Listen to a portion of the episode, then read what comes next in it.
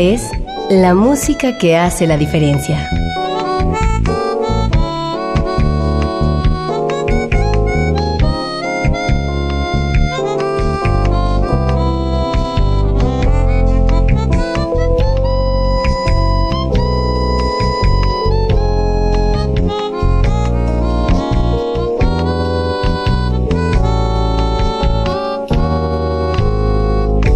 Las estrellas del pop y de la música brasileña. Sonidos originales del cine y del teatro. Jazz, New Age y otros géneros.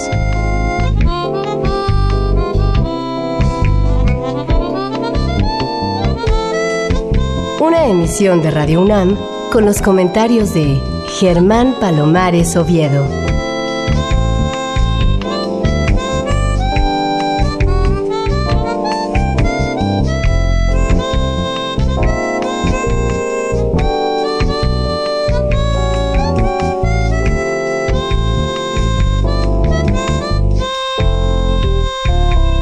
Muy buenas, soy Germán Palomares Oviedo en una nueva emisión con la música que hace la diferencia.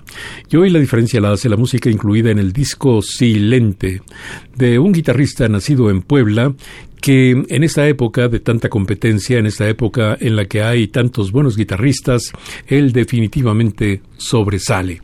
Es Beto Cobos a quien le doy la más cordial, la más cariñosa bienvenida. ¿Cómo te va, Beto? Hola Germán, muy bien, muchas gracias. Encantado, feliz de estar aquí contigo para platicar de esta nueva música. Efectivamente naciste en Puebla. Nací en Puebla, soy de allá, hay que, afortunadamente estamos cerca de la ciudad, ¿no? Entonces nos permite compartir mucho con la gran cantidad de músicos que están acá en la Ciudad de México y bueno, pues cada vez sonando más también aquí en la ciudad. Es importante, ¿no? Eh, estar dentro del circuito de la escena eh, de la Ciudad de México. Seguro. Cuéntame algo de tus primeros años. ¿Cómo encontraste la vocación musical? Eh, ok, bueno, yo al no ser hijo de músicos ni venir de una familia musical, eh, al menos en mi familia directa, pues yo creo que la sensibilidad es algo con lo que naces. Y si hay quien dice que la música te escoge, pues yo creo que hay bastante de verdad en eso, ¿no? Desde muy pequeño con discos de los Beatles, por ejemplo, o de rock, rock más pesado, como mucha gente empieza, ¿no? De más chavo oyendo heavy metal y pues yo creo que así me acerqué mucho a la música y se vuelve como un desde una obsesión hasta un estilo de vida, algo con lo que tienes que estar para estar bien, ¿no? Entonces, pues acaba uno dedicándole gran cantidad de horas al estudio de la música, a la escucha de la música, a la investigación, y pues bueno, se vuelve un estilo de vida desde temprana edad, ¿no? ¿A qué escuelas fuiste? Yo eh, primero estudié con un maestro particular, más o menos alrededor de un año, el Meño, era un gran guitarrista que incluso no sé qué hacía en Puebla en aquellos años, estuvo un muy corto tiempo y después se fue a Los Ángeles y acabó tocando con los Alman Brothers, o sea que era un, era un gran guitarrista. Él como que dejó ahí las primeras semillas de lo que es tocar la guitarra. Después, de manera autodidacta, estuve estudiando hasta que me di cuenta que necesitaba, cuando quise acercarme al jazz y al blues, me di cuenta que necesitaba estudiar formalmente y bueno, pues tuve la oportunidad de poder estudiar en Estados Unidos la carrera en música. A mí me da la impresión de que mm, con todo y tu vocación, con todo lo buen guitarrista que eres, tienes otras actividades paralelas a la música, ¿cierto? Es cierto.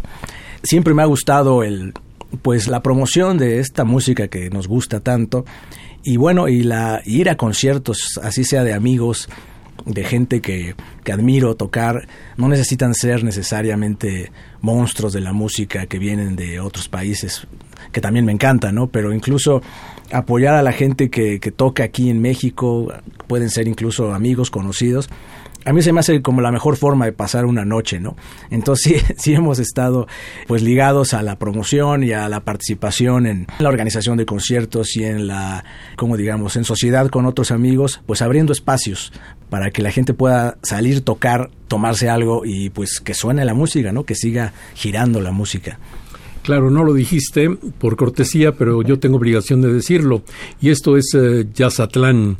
Yazatlán es un lugar que se encuentra en Cholula, ha tenido diferentes ubicaciones, creo que ahora es la tercera, pero mm, creo que también es un lugar maravilloso, creo que le dieron exactamente al clavo con la decoración, con la arquitectura, con el sonido y es un verdadero placer llegar a Yazatlán porque además si no está Beto Cobos está Rodrigo Moctezuma y siempre es muy placentero llegar y como dice Beto tomar algo, comer algo y sobre todo escuchar música primera categoría. Ha sido músico frecuente de Yazatlán por razones obvias, ¿no es cierto? Sí, así es, aunque yo toco en Yazatlán a lo mejor una vez al mes como fecha mía. Otras gentes me pueden invitar y, tal, pero sí, la cartelera del Yazatlán es realmente muy variada y presenta, pues yo creo que lo mejor que se ofrece en la escena del jazz en México. Entonces, bueno, sí, por supuesto que yo toco ahí, pero la cartelera es, es hay de todo, ¿eh? y para todos los gustos. Oye, y esto tendría que ir hacia el final del programa, pero mm, hablando de Yazatlán ya estoy ansioso por decirle a nuestro auditorio que estás a punto de abrir Yazatlán en la Ciudad de México y con la clase de programación que ustedes tienen, pues estoy seguro de que van a tener un gran éxito. ¿Cómo que Yazatlán en la Ciudad de México? Así es, el Yazatlán Capital eh, abrirá en breve sus puertas aquí en la, la, colonia Roma, en la Ciudad de México. Pues bueno, yo creo que es buscando lo mismo, ¿no? Que la escena crezca, que los espacios se multipliquen y bueno, no hay como estar de cerca de la mayor cantidad de, buenos músicos que es la Ciudad de México. Y se busca que se mantenga la esencia, ¿no?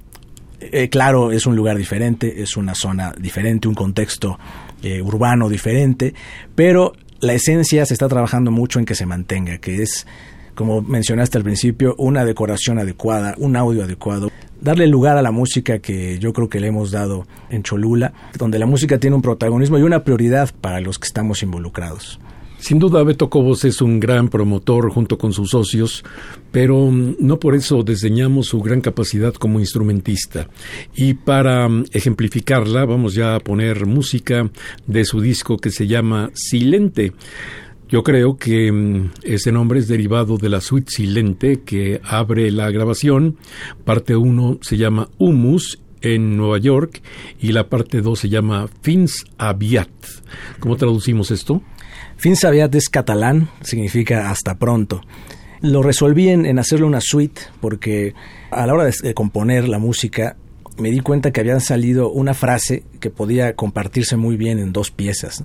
Y yo pues estaba como en el dilema de, a ver, ¿la uso en esta o la uso en aquella, no? Entonces, bueno, no quería necesariamente desechar una de ellas. Entonces acabé compartiendo, o sea, dos canciones comparten un tema, una frase, un motivo que ya escucharán. Y bueno, eso fue con lo que resolví, ¿no? La, la cuestión. Hacer una suite que comparten una idea musical, pero que en sí mismas son dos piezas diferentes. Pues muy bien, vamos a ponerlas espalda con espalda, la parte 1 y la parte 2, para tener la oportunidad de escuchar completa la suite silente. Con Beto Cobos en la guitarra participa el gran pianista Paquito Cruz, muy joven, muy destacado, el contrabajista Israel Kupich y el baterista Gabriel Puentes. Silente o la suite silente con el cuarteto de Beto Cobos. Thank you.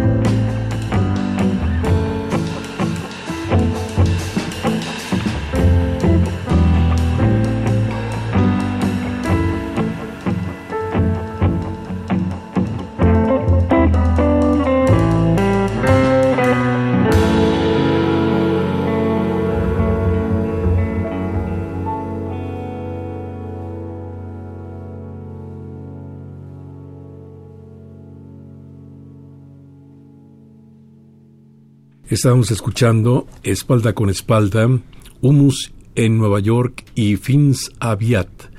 Los dos temas que componen la suite silente con el cuarteto de Beto Cobos, integrado además por Gabriel Puentes en la batería, Israel Cupich en el contrabajo y Paquito Cruz en el piano. Este es tu primer disco con crédito personal.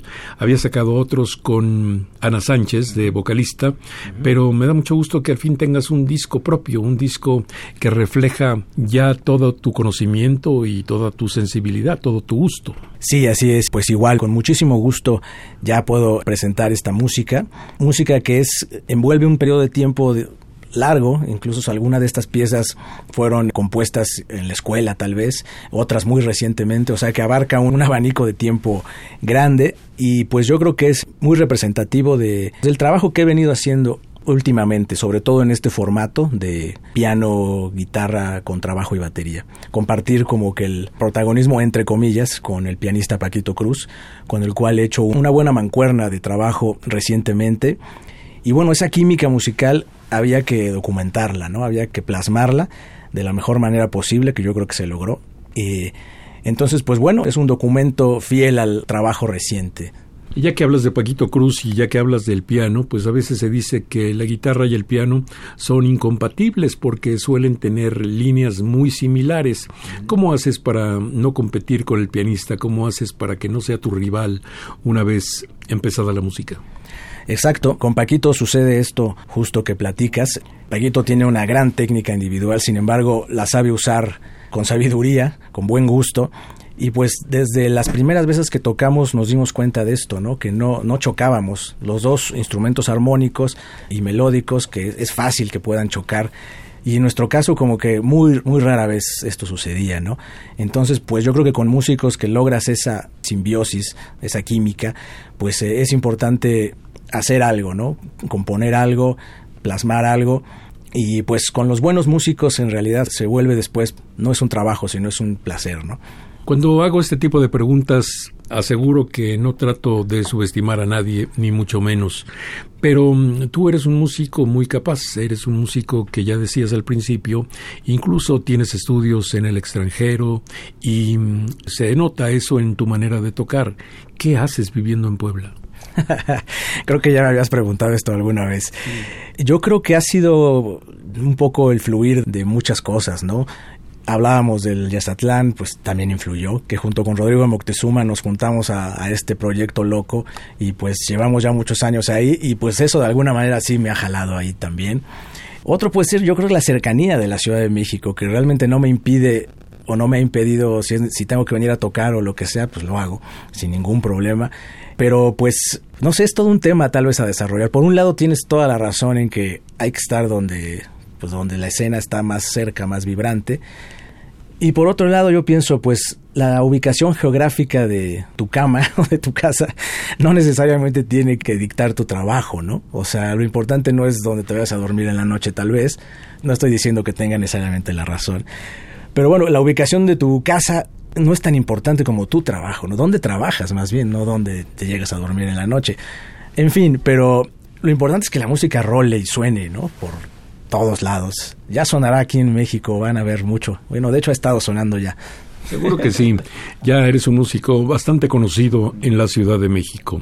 Creo que mm, este desenlace, el tema que ocupa realmente el corte 3, aunque debiera ser el 2 porque lo anterior es una suite, tiene que ver con alguna vivencia personal. Desenlace, hay cosas en la vida que a veces salen bien y a veces salen mal. ¿Qué clase de desenlace es este? Sí, esa canción surgió en un desenlace personal que pues empezó muy bien y terminó muy mal, como puede pasar.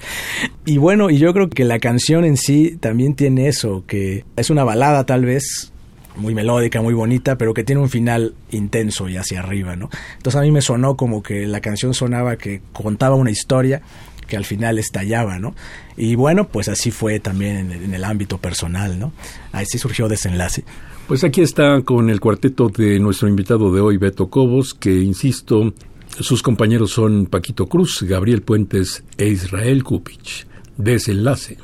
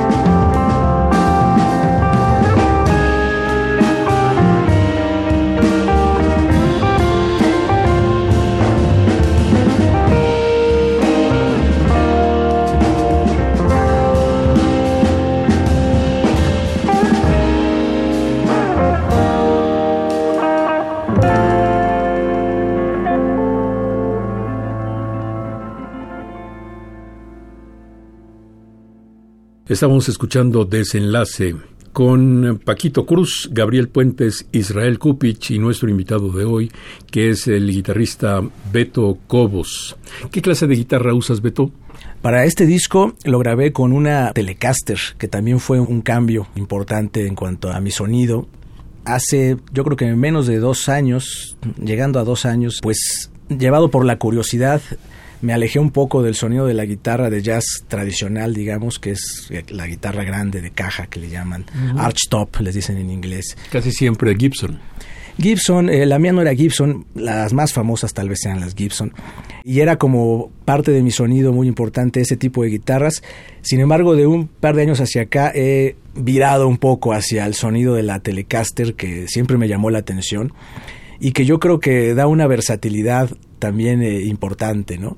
Puedo tener un espectro eh, sonoro un poquito más amplio y yo creo que en términos también de como de protagonismo en el escenario, de sonido que corta a través de, de la banda, encontré que con la tele se me daba mejor en muchos casos, ¿no?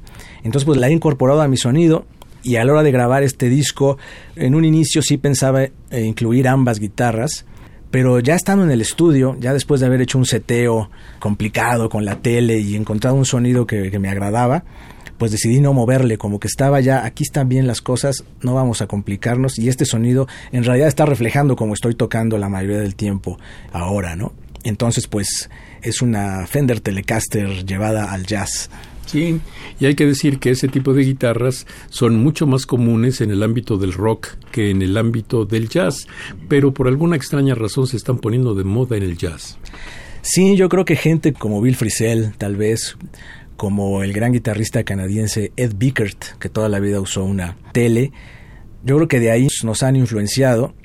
Recientemente gente como Julian Lash como Anthony Wilson, tú los ves tocando telecasters, ¿no? Y es lo que te decía hace rato, es que puedes lograr ese sonido tirándole al tradicional, igual no es exactamente igual de gordito y de pero se acerca mucho y a la vez tienes el sonido particular de la Telecaster que es bastante único y con eso juegas, con eso juegas, con juegas con efectos, con pedalitos y entonces ese rango pues yo lo encuentro interesante.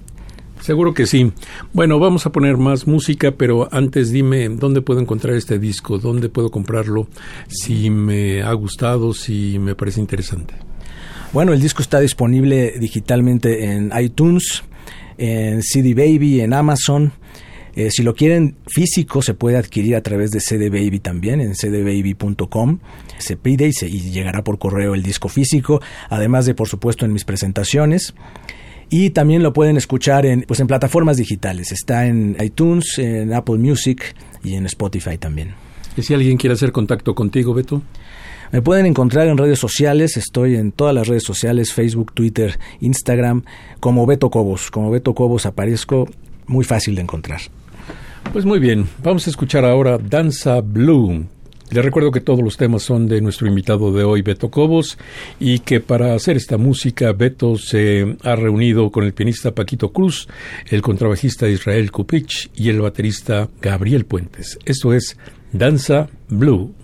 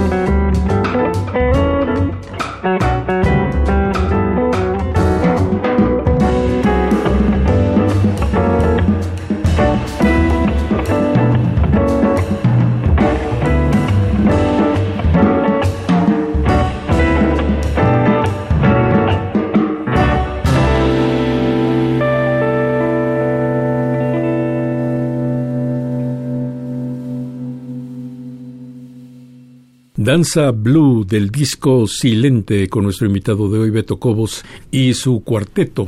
Un cuarteto que realmente es primera categoría, con músicos ya muy probados, con músicos que han alcanzado una notable capacidad de ejecución. ¿Quién más te ayudó a hacer este disco? Porque mm, hacer un disco físico tiene mucho que ver con los músicos, pero mm, tiene que ver también con otras especialidades, los ingenieros de grabación, de mezcla, de masterización, las fotos, etcétera, etcétera. Sí, bueno, el ingeniero de grabación y mezcla fue Orson Ramírez, también ya con buena trayectoria grabando a muchos artistas de diversos estilos. Él fue el encargado tanto de la captura como de la mezcla. Él y yo estuvimos en contacto un buen rato eh, perfeccionando la mezcla. La masterización sí la mandé a hacer a un estudio que está en Estados Unidos del ingeniero Bob Katz, que se llama Digital Domain. Ellos fueron los encargados de hacer el máster. El arte corrió a cargo de la diseñadora Olga Ross, la fotografía también algunas fotos de Olga Ross y otras del fotógrafo Marco Almazán, que también trabaja mucho acá en la Ciudad de México documentando eventos musicales por todos lados. Muchas personas podrían creer que silente es exactamente lo contrario de un muy buen sonido, pero no es así exactamente. No, la palabra silente es más bien como un sinónimo de tranquilo. Y como he mencionado eh, anteriormente, la palabra a mí me ha, gustado mucho, incluso gráficamente me gusta mucho, me gusta cómo suena la palabra fonéticamente. Y el significado, pues yo creo que tiene que ver con la música. La música, no todo el disco es así. Yo creo que el disco tiene momentos bastante intensos, pero sí puede tender un poco hacia lo silente, hacia lo tranquilo.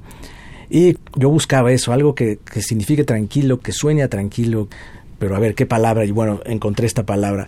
Y yo creo que es una actitud buena de, buscar en la vida, ¿no? Oye, Beto, tú que vienes de una familia tradicional en la que no hubo músicos, por lo menos decías no en tu primera familia, en el círculo más cercano, ¿Qué dice tu familia ahora que te ve hecho un músico, un promotor y de un género que no siempre tiene tanta aceptación como quisiéramos? Bueno, pues eh, yo creo que ya después de tantos años de, verme eh, trabajando en esto, pues eh, yo creo que saben que es, cuando uno tiene una vocación, pues hay que desarrollarla, ¿no? Entonces, pues no, la verdad no tengo absolutamente ninguna queja. Yo creo que siempre ha habido apoyo, siempre ha habido buena onda.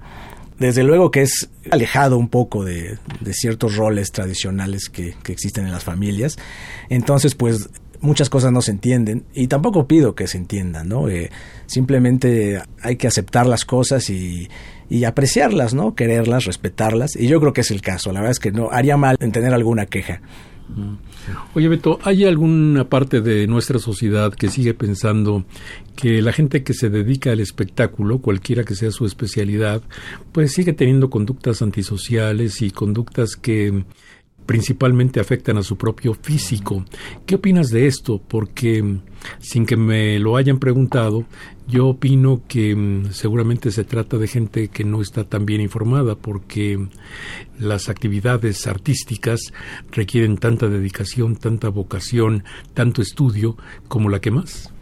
Claro, yo creo que me, hace un poco quitado las palabras de la boca pues yo creo que la mayoría de los músicos en este caso o artistas que conozco que yo admiro, pues son gente en realidad muy disciplinada, muy disciplinada con una ética de trabajo muy fuerte que difícilmente permitiría que estas conductas que, platicas pues sean parte de su vida, ¿no? Por supuesto que hay de todo, pero yo creo que hay, hay de todo en cualquier profesión. Y yo creo que el trabajo eh, creativo, musical, en cualquier disciplina artística, además del obvio que es el instrumento o el estilo, también involucra muchas cosas como la lectura, como el, viajar, como y yo creo que eso se ve reflejado en, el trabajo de la gente. Entonces, pues yo creo que difícilmente alguien, pues no sé, clavado en, alguna actividad muy destructiva, eh, pues pueda realizar toda esta serie de conductas que yo, al menos yo en los músicos que más admiro, yo lo veo, ¿no? Lo veo y lo, y lo percibo. Sí, se necesita una gran claridad de mente para um, ese proceso creativo que es indispensable en la creación musical. Muy bien, entonces vamos a seguir escuchando música de Beto Cobos, incluida en su disco Silente. Y mm, Aquí hay un tema que se llama onda continua. ¿A qué te refieres con eso, Beto? Bueno, este es uno de los temas que compuse eh, desde que estaba estudiando y bueno, como parte de alguna asignatura, un concepto musical que era como la continuidad, buscando, no recuerdo exactamente cuál fue la tarea que me dejaron o lo que sea, pero cuando yo presenté esta tarea que después se terminó llamando onda continua, sí me acuerdo que el profesor me dijo que tenía una muy buena continuidad esta pieza que había escrito. Entonces, bueno, a partir de esas palabras, entendiendo su concepto de continuidad como algo que tiene mucho cambio armónico la pieza, pero sin embargo no se siente que está brincando, ¿no? Si tú si lo vieras como gráficamente pareciera que va una línea suave, ¿no? Y sin embargo, armónicamente atrás está viendo un gran gran movimiento de acordes. Entonces, eso se le llama continuidad y al tener esta pieza una buena continuidad, pues acabó titulándose Onda Continua. Muy bien, aquí está Beto Cobos con Paquito Cruz en el piano, Gabriel Puentes en la batería e Israel Kupich en el contrabajo.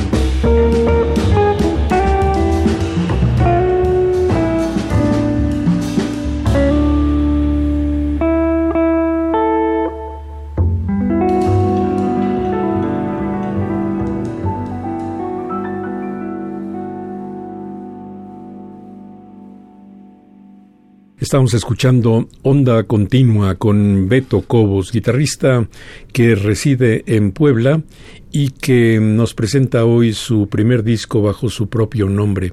Cuando estabas hablando de las razones por las cuales aún resides en Puebla, Beto, me quedé con ganas de preguntarte ¿y cómo está la vida jazzística allá en tu ciudad, para no decir en tu estado? Hemos notado, yo he notado, que la actividad jazzística está muy ebulliente prácticamente en todos los lugares de la República, pero ¿qué pasa específicamente en Puebla? Yo creo que no se puede hablar de mucha abundancia de músicos, pero sí un pequeño repunte, yo así lo veo recientemente. También ayudado por la V de Jalapa, que con su programa Yasub ha tenido, yo creo que buenos resultados porque está saliendo gente tocando y cantando muy bien. Un par de ellos me vienen a la mente y son poblanos y ya están aquí sonando bastante. Entonces, eh, ¿quiénes son? Son el baterista Iram Gris, que igual es un muy muy joven talento musical.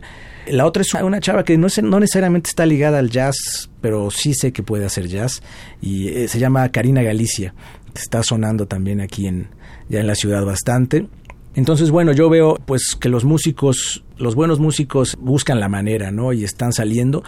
Repito, yo no hablaría de abundancia, pero sí hablaría de que comparado con a lo mejor hace 5 o 10 años, yo creo que se pueden ya contar algunos músicos poblanos que están sonando bien y que tendrán importancia. Uno de los grandes proyectos de Jazzatlán, este centro de espectáculos en el que Beto Cobos es coparticipante, es la Big Band de Jazzatlán. Y la vez que estuve ahí escuchándola, me di cuenta de que igual hay músicos con trayectoria, como son los hermanos Coyotl, pero también jovencitos muy, muy chicos de edad que ya suenan convincentes. Sí, sí, qué bueno que lo mencionas y me refrescas la memoria de los hermanos Coyotl. Incluso Armando Coyotl es el director de la Big Band. La Big Band es otro proyecto que va bien y también pues conformada con es un caso curioso porque la mayoría de los músicos son, ya no digas de Puebla, son de una pequeña región de, de, Cholula, muchos de ellos parientes, es chistoso. Y bueno, pero la Big Band está sonando, acabamos de tener una presentación en el Lunario de la Ciudad de México hace un mes aproximadamente, con muy buen éxito. Tocamos junto a Eraida Noriega y Fer Ruber en las voces.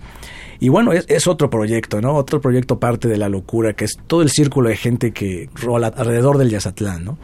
Beto Cobos, ¿cómo hiciste, cómo te nació la idea de hacer este disco? Y me refiero a la selección de tus compañeros, a la selección del repertorio y mm, en cada uno de los pasos. ¿Cómo fuiste ideando esta producción que realmente te debe hacer sentir muy orgulloso? te agradezco mucho. Sí, bueno, pues eh, varios factores. Uno que yo creo que este formato de cuarteto con piano es probablemente el que más he usado en un par de años reciente o, un poco más tal vez. Entonces, pues yo creo que era importante usar este formato. Otro ha, sido la buena relación musical con Paquito Cruz, que yo creo que hicimos una gran química y que era importante documentarla. Bueno, Gabriel Puentes yo creo que es, ha sido durante muchos años de mis bateristas favoritos y con el cual habíamos platicado de hacer una grabación muchas veces y pues por fin feliz de poderlo haber realizado y lo mismo Israel Kupich, y yo creo que juntos hacen una muy buena sección rítmica también. Kupich llevo también muchos años de conocerlo y de tocar con él en situaciones de lo más diverso. Entonces, pues yo creo que es un poco juntar una buena relación musical con cada uno de ellos de años, algunos muchos años, otros menos, y plasmarlo, documentarlo, en un formato que ha sido el que más he usado y que, bueno, pues si quiero ya pensar ahora en lo que sigue, pues había que dejar un buen trabajo con lo ya sonado musicalmente recientemente, ¿no? Antes, cuando mm, un artista, entre comillas, decidía hacer un disco, seguramente su pensamiento iba muy cercano a quiero ser famoso, quiero ganar mucho dinero, quiero que esta producción vaya por todo el mundo, quiero tener contratos en el universo, en fin, pero mm, mucho tiempo después las cosas son radicalmente diferentes. ¿Cuáles son tus propósitos de hacer un disco? Muy buena pregunta. Eh, efectivamente parece que ha dado un giro. Ahora la fama o la fama como espejismo que nos plantean las redes sociales y las plataformas digitales son de lo más engañoso y pareciera que mucha gente, sobre todo los millennials, ¿no? Como que ya triunfaron porque tienen X miles de vistas en YouTube. pero bueno, eso traducido a las veces que estás tocando o a los festivales que estás yendo a sonar, no necesariamente checa, ¿no? Entonces, es un gran tema. Muy buena pregunta, muy difícil de contestar. Una amiga me decía que sacar un disco es más un lujo que te das a ti mismo. Y yo creo que en gran parte sí, ¿no? Te lo das a ti mismo y a, algunas personas, ¿no? O se lo das a, la escena, pero como un lujo. O sea, la necesidad de sacarlo es muy relativa, ¿no? Entonces yo creo que pues podemos hablar mucho de esto. Yo lo veo como que es importante dar un buen paso, un paso firme sobre X proyecto y yo lo veo como ese buen paso documentarlo de esta forma, de la mejor manera posible, con una muy buena producción, con cuidar todos los aspectos, la producción. Hoy en día que hay tanta abundancia de material no necesariamente muy bien hecho y muy fácil de, de adquirir y de escuchar, yo creo que es importante sacar algo bien hecho y entonces ya diste ese paso y entonces tu mente, o al menos a mí me pasa eso, ya puede abrirse a pensar en ahora qué sigue, ¿no? Ahora qué hago. En cambio, si no lo realizas, pues como que tienes ahí algo atoradito y no, no te permite seguir creando. Hace muchos años escuché a, un sabio, entre comillas, decir que un músico tenía que seguir un camino determinado y se refería a que su primer disco tenía que ser con material conocido, con material que invitara a la gente a escuchar, pero tú lo haces exactamente al revés y a mí me parece yo que no soy sabio ni mucho menos, que hiciste muy bien de poner prácticamente todos temas originales. Sí, yo creo que si alguna vez pensé en que hay que involucrar material probado, entre comillas, conocido, yo creo que eso ya hoy en día ya no tiene mucho valor. Yo creo que un disco hecho de covers o arreglos, que es, a ver, sí, hay que saber arreglar, hay que saber hacerlo. Yo no digo que hay que alejarse de eso, pero hacer tu propuesta yo sí recomendaría o que, que lo importante es, a ver, dinos algo de ti, ¿no? Dinos algo de tu trabajo. Hay 80.000 mil versiones de la canción que te gusta, famosa, y tú podrás seguramente hacer una también muy interesante, y es trabajo válido, pero para mí es mucho más válido esto. Y yo creo que dejar algo ah, plasmado que sea tuyo, pues podrá gustar, podrá no gustar, pero es tuyo y no se va a parecer a nada y compites pues contigo nada más, no compites con el de enfrente, al menos en términos artísticos, ¿no? Seguro, porque yo creo, y hay que subrayarlo una vez más, que mm, hacemos muy mal en querer escuchar siempre la misma música hecha de la misma manera.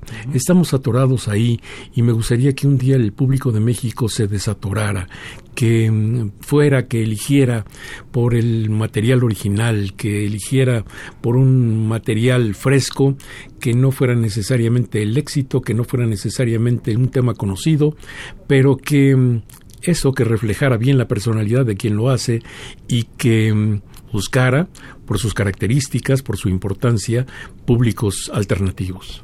Sí, yo creo que las ideas propias originales deben de, y esto lo leí en algún lugar, deben determinarse y lanzarse y ya se defenderán por sí solas, ¿no?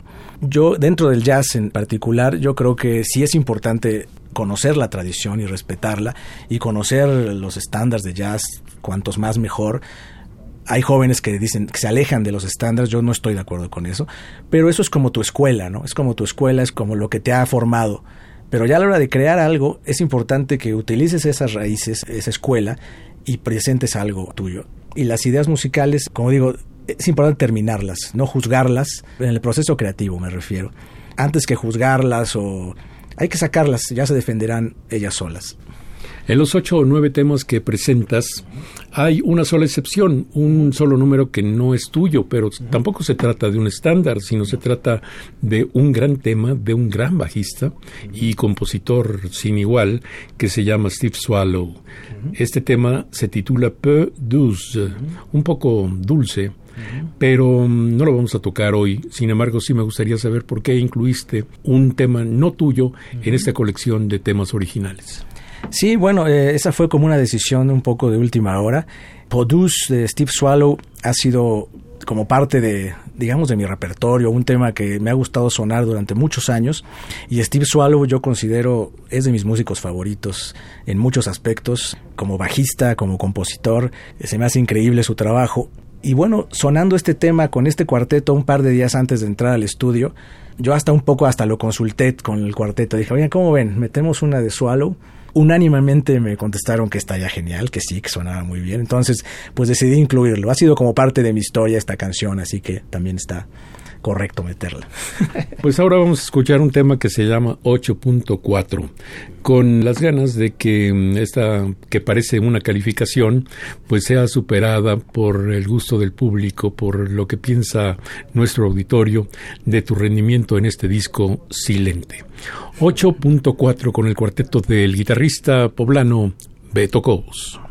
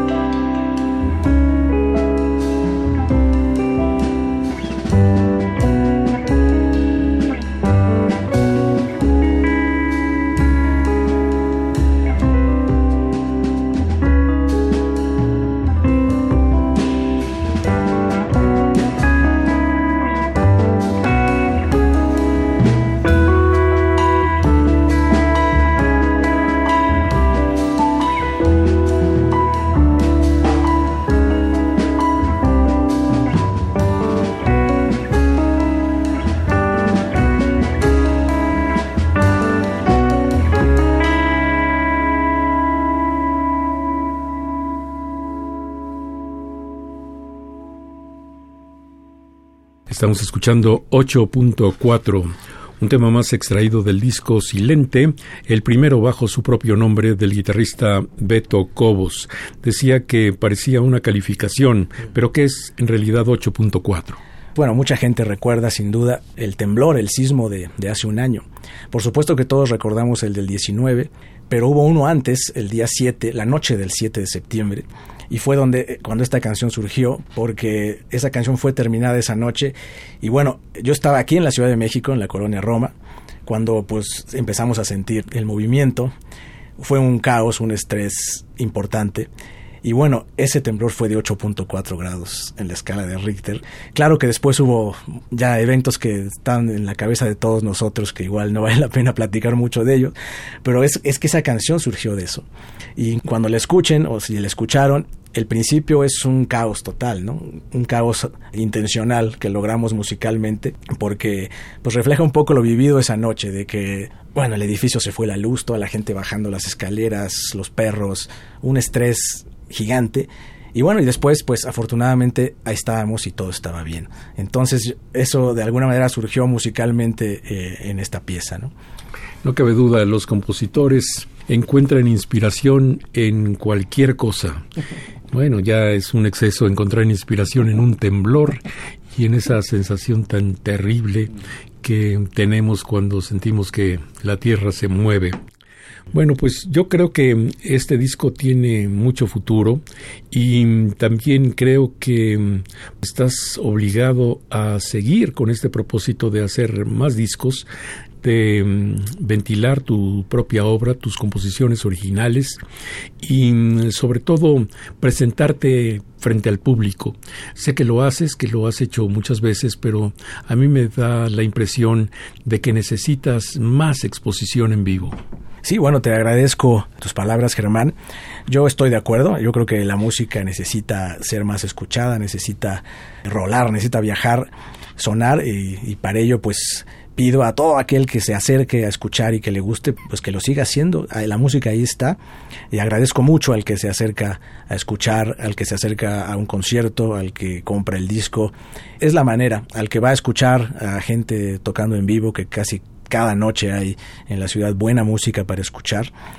Entonces, pues estoy de acuerdo y hay que seguir. Este disco ahora hay que pensar en sonarlo, en exponerlo lo más posible y también en lo que sigue, ¿no? Vamos a crear más, vamos a hacer más música y pues nada, invitar a la gente a que nos ayude. Si nos escuchan, vamos a seguir haciendo música.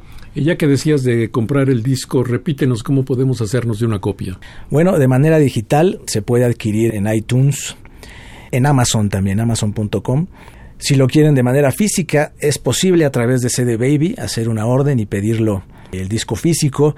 Y bueno, en las presentaciones estará también disponible y en su Yazatlán más cercano también lo tenemos. Oye, tus páginas personales. Bueno, como Beto Cobos estoy en, Facebook, así tal cual Beto Cobos, en Twitter Beto Cobos, Instagram Beto Cobos, todo junto. Ahí me pueden encontrar y ahí pueden encontrar ligas hacia los sitios donde se vende esta música. Oye, Beto, te quiero hacer una pregunta un poco agresiva, pero mm, de repente tengo muchas dudas. ¿El jazz mexicano va a alguna parte? Buena pregunta.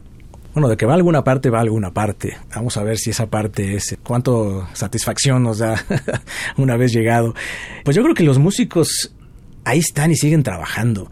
Pero, pues no sé, eh, ya que llevamos un rato tocando, ha habido como curvas, ¿no? De que de repente hay un llamado auge y una llamada generación dorada y luego ya no, y luego la que era la generación y las bandas que estaban rompiendo, pues después ya no. Entonces es difícil saber, es difícil poder predecir a dónde va, es difícil hacer un juicio sobre si la situación está muy bien, mal o regular. Yo veo, por ejemplo, un desproporcionado crecimiento en cuanto a gente que quiere tocar contra lugares donde tocar y opciones donde tocar y gente. Y se va abriendo cada vez más porque hay yo creo que unos 400 músicos peleándose tocar en cuatro lugares en la ciudad, ¿no? Entonces, pues eso no está bien si lo ves desde ese punto de vista, dices, pues no, la verdad es que no está, la, escena musical pues no está tan bollante como decimos, ¿no? Eh, Han surgido también mucho los conciertos caseros, por ejemplo, es una opción interesante. Estos foros alternos que surgen para una o dos presentaciones, después desaparecen, vuelven a surgir. Es otra opción interesante ah, como para platicar y reflexionar. Pero pues yo veo eso, yo veo una desproporción en cuanto a la cantidad de gente haciendo esto y la cantidad de gente que al final lo acaba recibiendo porque si no hay un foro donde, pues la gente no lo puede escuchar, ¿no? Absolutamente de acuerdo contigo.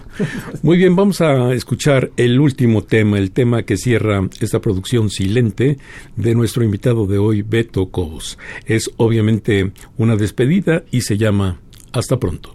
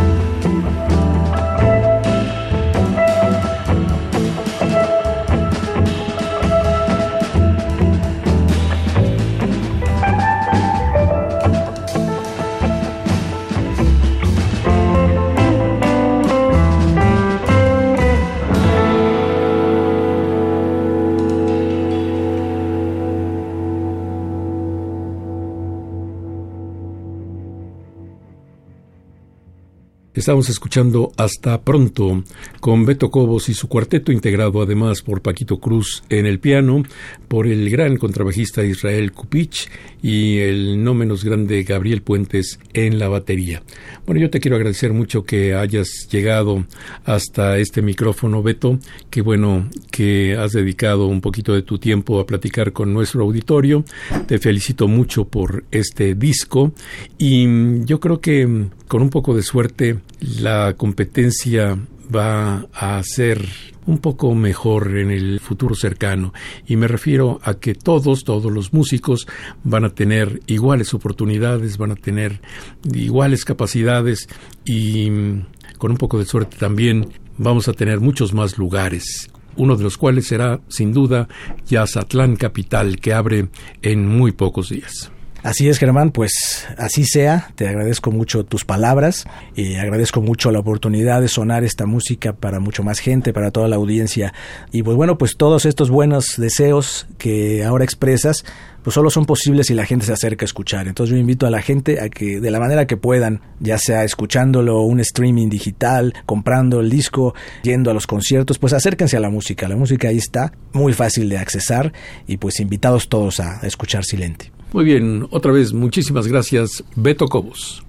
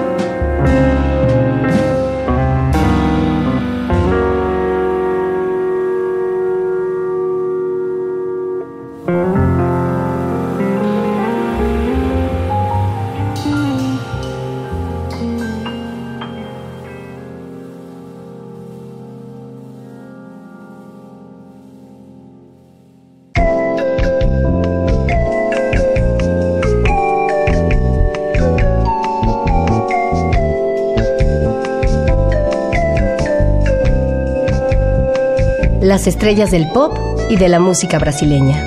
Sonidos originales del cine y del teatro, jazz, new age y otros géneros.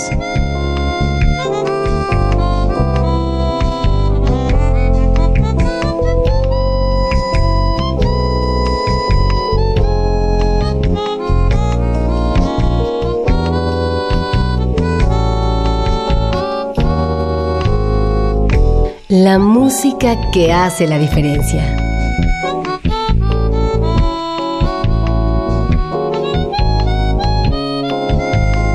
Una emisión de Radio UNAM con los comentarios de Germán Palomares Oviedo.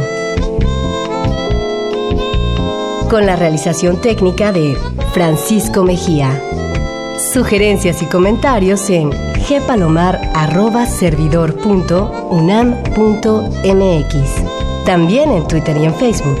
A través de la web, escúchenos en radiounam.unam.mx. Alternativa AM.